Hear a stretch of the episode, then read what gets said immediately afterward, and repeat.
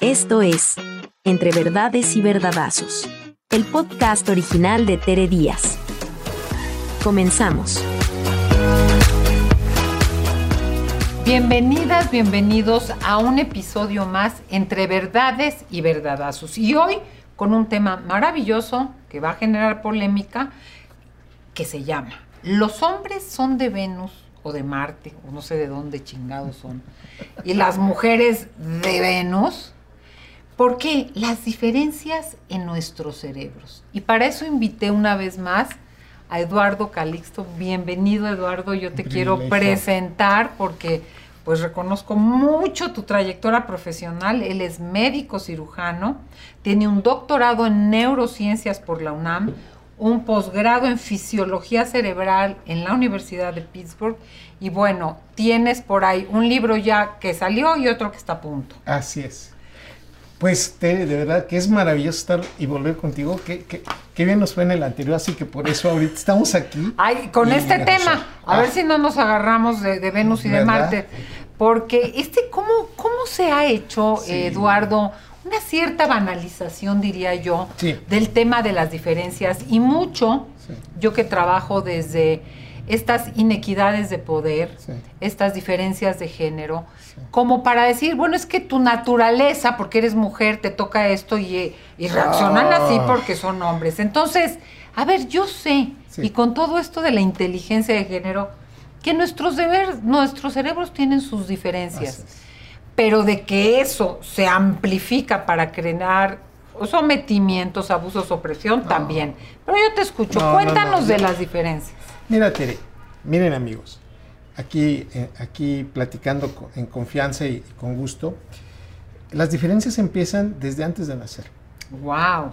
Entonces no es un hecho de que, ah, es que como soy hombre, este, yo tengo, no, no, no, desde antes de nacer, y, lo que voy a contarte, les voy a contar y poner en la mesa en la discusión, es que la testosterona de las hormonas que nos hacen a nosotros los hombres, con la voz gruesa, los músculos grandes, eh, el, el, mentón más grande, la espaldota, ¿no?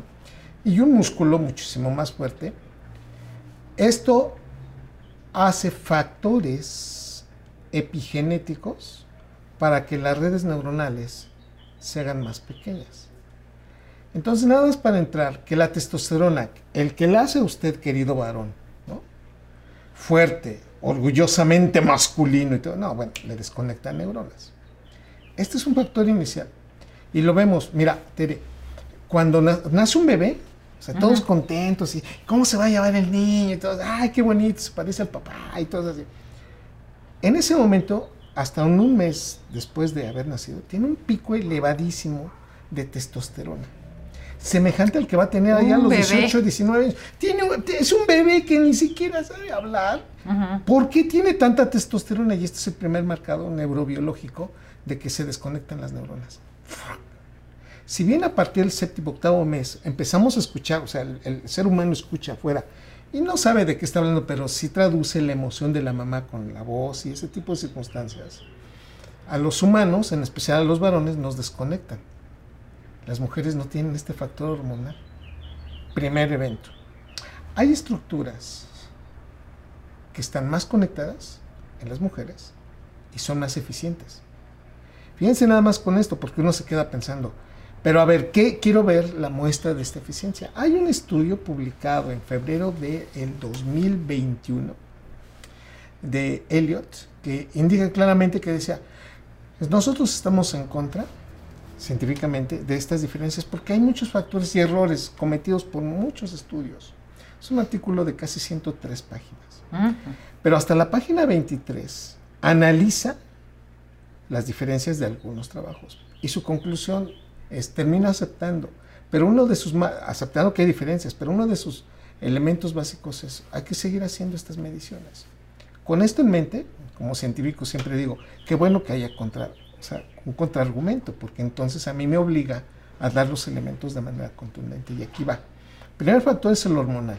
El segundo, la velocidad con la que se comunican las neuronas. En las mujeres, el 17 beta estradiol, la hormona que las hace mujeres hermosas, es altamente proliferativo. Hoy sabemos que el 17 beta estradiol depende que... que ¿Cómo que, que, que, nuestro extra- ¿Cómo se llama? ¿Vale? 17 beta estradiol. O los 17, estrógenos. los estrógenos. Los estrógenos. El más característico, 17 beta estradiol. Cuando una mujer está a punto de ovular, en ese momento se viene hacia arriba el 17 beta estradiol. Tere, en ese momento histórico del mes, la mujer ve más guapo al hombre. Y dice, ay, Raúl, qué guapo te ves hoy. O sea, Raúl sigue siendo igual, Es el mismo Raúl. pero lo ve porque tiene más ese interés.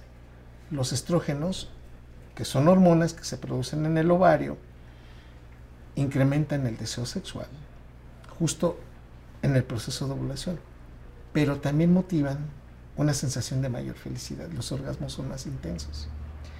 Es nada más por este punto esencial. Después se organizan las neuronas y, ha- y hacen aprendizajes muchísimo más intensos y rápidos. El cerebro del varón pesa un kilo 375 gramos, el cerebro de la mujer un kilo 220 gramos, promedio. Entonces el varón tiene más volumen, o sea, pesa más. Sí, pero la mujer con el peso menos es más eficiente porque conecta mejor sus redes neuronales. Y te voy a poner el ejemplo característico. ¿Por qué están estas diferencias? Uno, ya vimos el factor hormonal. Dos, a partir de que las mujeres empiezan a ovular, llega más sangre al cerebro en prácticamente todas las estructuras cerebrales. Hay una mayor llegada de perfusión al cerebro que va a durar toda la vida. Entonces, eso nada más de que me digan, no, pero es que es el cerebro de mujer, ten cuidado con lo que estás diciendo, porque a ella le llega más sangre por tiempo, en unidad de tiempo, que a ti, querido varón, por más inteligente que seas. Digo, esto no va peleado con Sí, el no, tipo no, de no. características, pero a ella le llega más interpretación, más integración, más memoria, más emoción.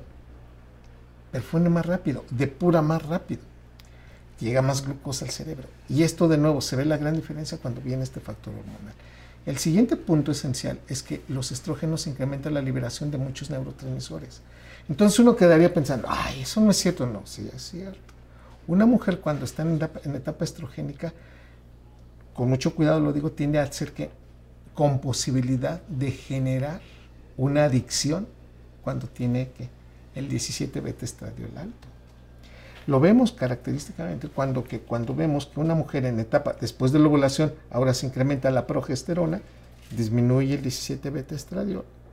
Y en ese momento la mujer duerme mejor, pero se le olvidan más las cosas. Y cerca del ciclo menstrual sí cambia y tienen ciertos elementos de la habilidad emocional. Y algunas entran en una entidad que se llama síndrome premenstrual. Con todo este factor, si, ustedes me, me- si tú me preguntas, el estrógeno además incrementa la actividad del, neurotransmisor excitador de la corteza cerebral que se llama glutamato y la progesterona del GABA. En términos generales, cuando esto se da, una mujer sí cambia su integración neuronal de acuerdo al ciclo hormonal que tiene. Pero ahora vamos por partes, porque, pues mira, yo estoy de acuerdo, ni los hombres son de Venus o de Tierra o de Marte, ni las mujeres son de otro planeta, somos iguales, pero tenemos una gran, si lo vemos en, en términos de integración, somos muy complementarios. Punto número uno, la zona con la que se memoriza, el hipocampo, el índice de nuestra vida, en donde están todos nuestros elementos cognitivos para poner atención y recordar qué es con qué. Las mujeres tienen este hipocampo de un 20 a 25% más grande. Nada más por esto, deberíamos De entender tamaño hablas. de tamaño y, de, y no solamente del tamaño, sino de la integración y la información que se da. Por eso la mujer es memorística más rápido y también de integración de recuerdos.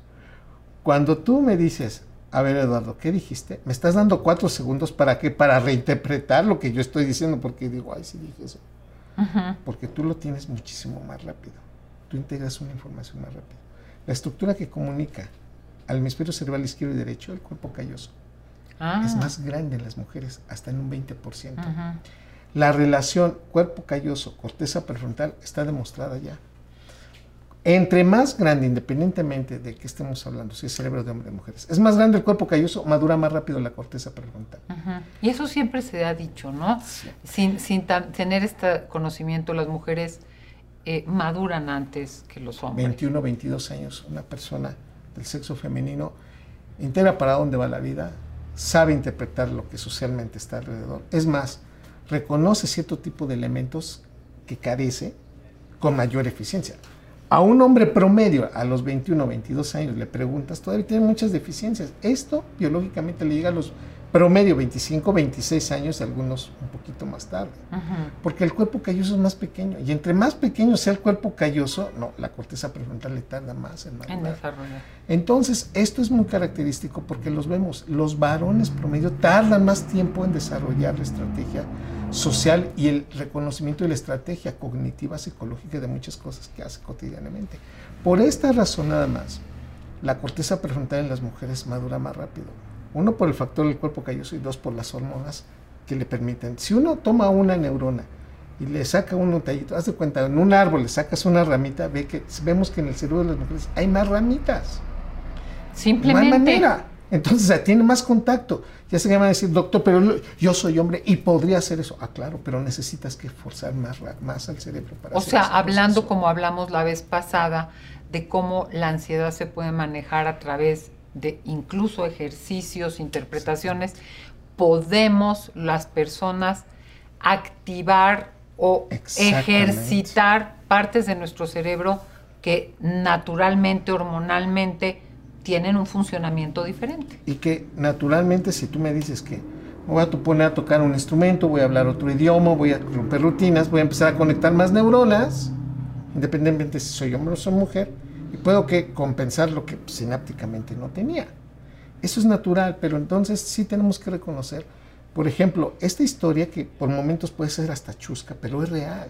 Una mujer sí habla más en términos generales en el español, más palabras. Y son más articuladas. Y por supuesto. Somos más articuladas. Y, y, es evidente que cuando las mujeres hablan en promedio, ¿sí?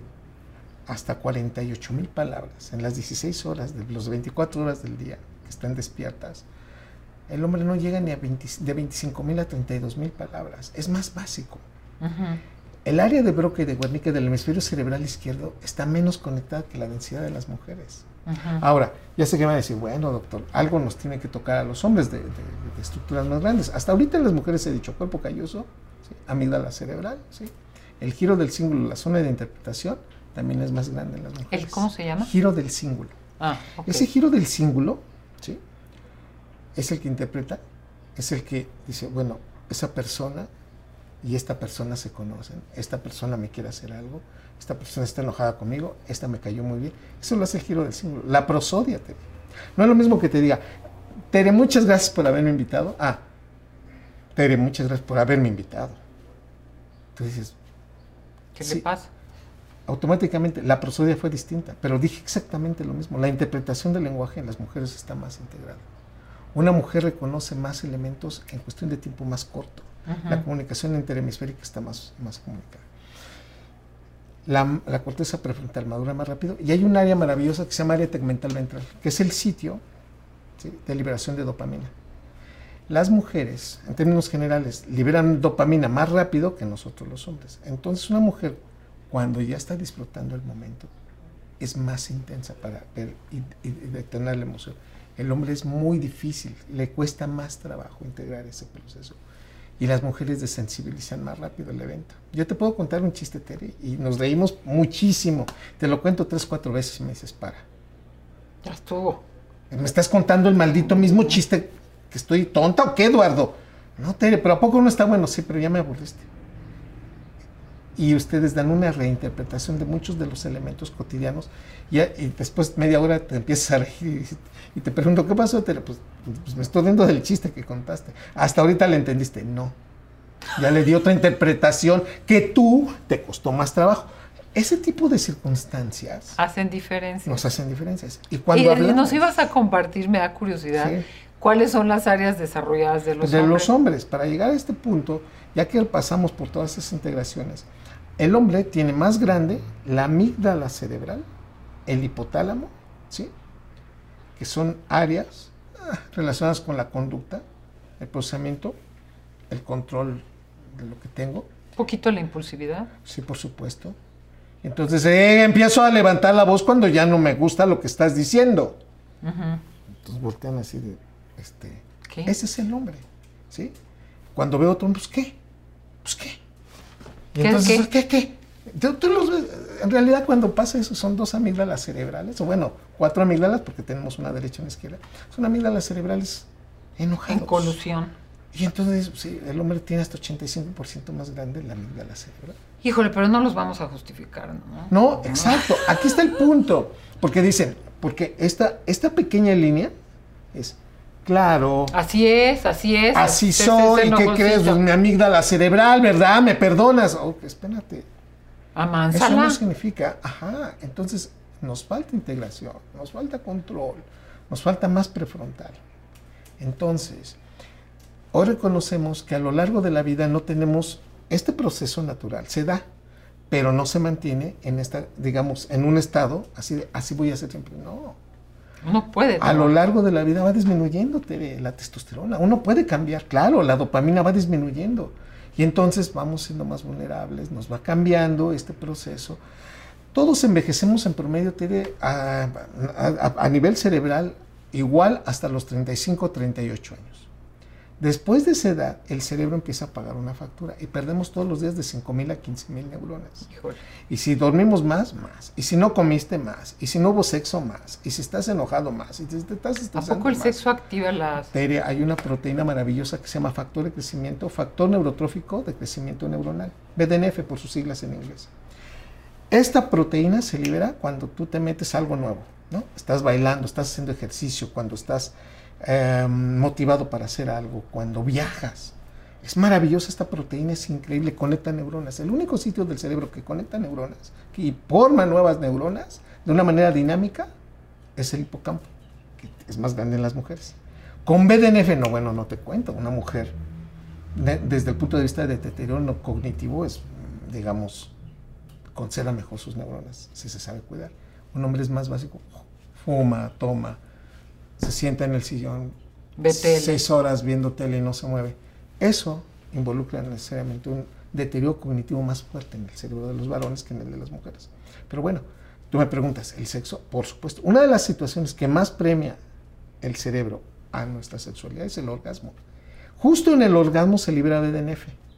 Entonces, yo siempre lo digo hasta de manera chistosa, ¿no? No lo haga por usted, hágalo por su memoria, ¿no?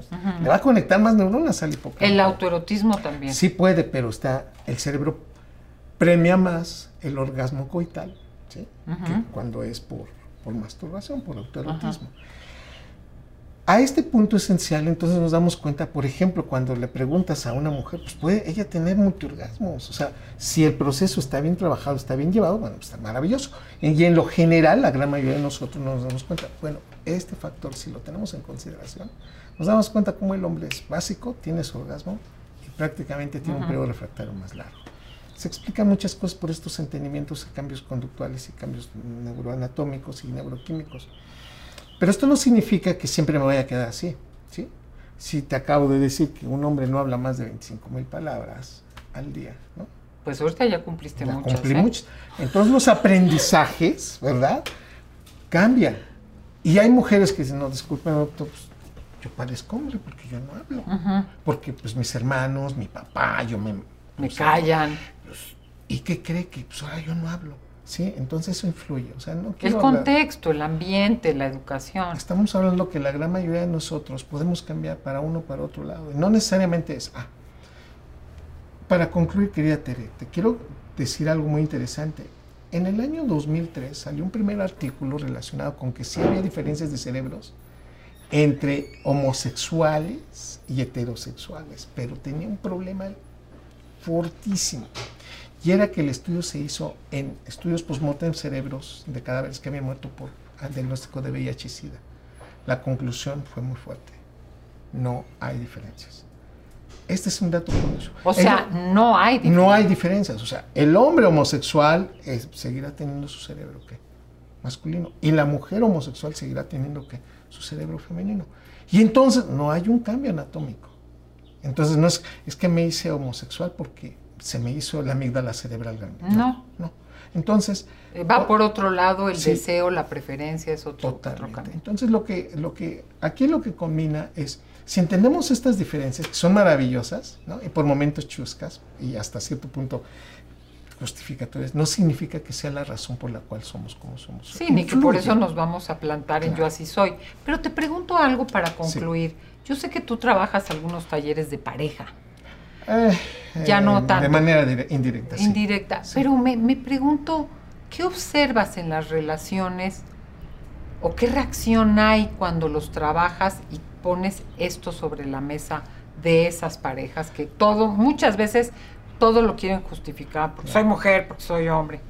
No, yo lo que yo considero en términos generales, y lo pongo así, es si usted se da una explicación de algunas de las cosas, puede usted entonces trabajar en función de ello. Si usted es mujer, va a hablar un poquito más. Si usted es hombre, preocúpese por entender mejor y poner más atención. Voy a poner un ejemplo para finalizar esto. ¿Qué significa esto? El estrés agudo, o sea, si yo te pregunto, oye, Tere, ¿es malo estresarse? ¿Qué me dirías? Pues yo creo que hay cierto estrés que activa, pero hay un estrés extremo que pasma, ¿no? Y desgasta. Claro, y el límite son los 90 minutos. Por abajo de 90 minutos te haces competitivo, ¿sabes por dónde? Eso no va aquí, esto lo hacemos. Y hasta dices, lo cambié. Pero después de 90 minutos, hora y media, te das cuenta que ya te está cobrando factura y dices, ya me esto ya me duele la cabeza, ya me quiero ir a dormir. El estrés agudo a los hombres les conecta neuronas en el hipocampo empiezan a conectar. Y en las mujeres las desconecta. Entender esto nos hace decir, bueno, parte que tienes una hora y media de que entiendo que estás enojada, entiendo que estás molesto, entiendo que eso nos está afectando, pero ¿qué crees? No le des más de 90 minutos. Ese es uno de los eventos que nos puede ayudar. Y el hombre por momentos dice, ahí está, sí podemos hacerlo. ¿Cómo nos podemos adaptar de manera distinta? Entonces, lejos de que esto sea una información que desacredite o, justifique ciertas cosas, es saberlas utilizar a favor y decir, ¿sabes qué? No? Digo, si estuviéramos casados, mira, Tere, déjame a mí las matemáticas, a mí me sale bien, porque hago las cuentas cuantitativamente en tiempos más cortos, pero ¿qué crees? ¿Sabes qué? Tú atiende ¿sí? el proceso de qué vamos a hacer en el futuro, la proyección de lo que tenemos que hacer. Y por favor, pues háblame tú y corrige este problema en condiciones de que, de que tú tienes más argumentos, mucho mejores, desde el punto de vista memorístico y, y, de, cómo hablamos del, del, léxico.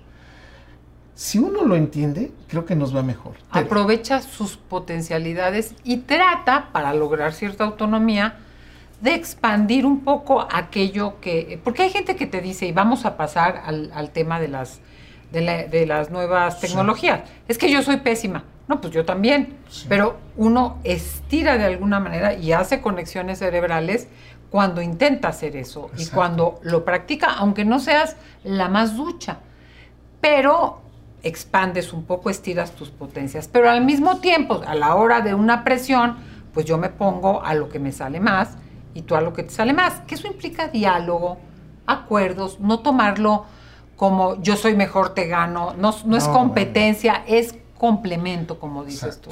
Y, ponerlo esto en, un proceso educativo en donde ponen a los hombres mejor porque son hombres y a las mujeres porque no saben, perdón, ahí empezamos mal. No, ya empezamos que eso no tiene que ver con el cerebro, tiene que ver con el patriarcado. Y entonces conectar esa, esa información y, creerla, pues genera estos cambios difíciles, pero que se pueden lograr cambiar y modificar estas ideas.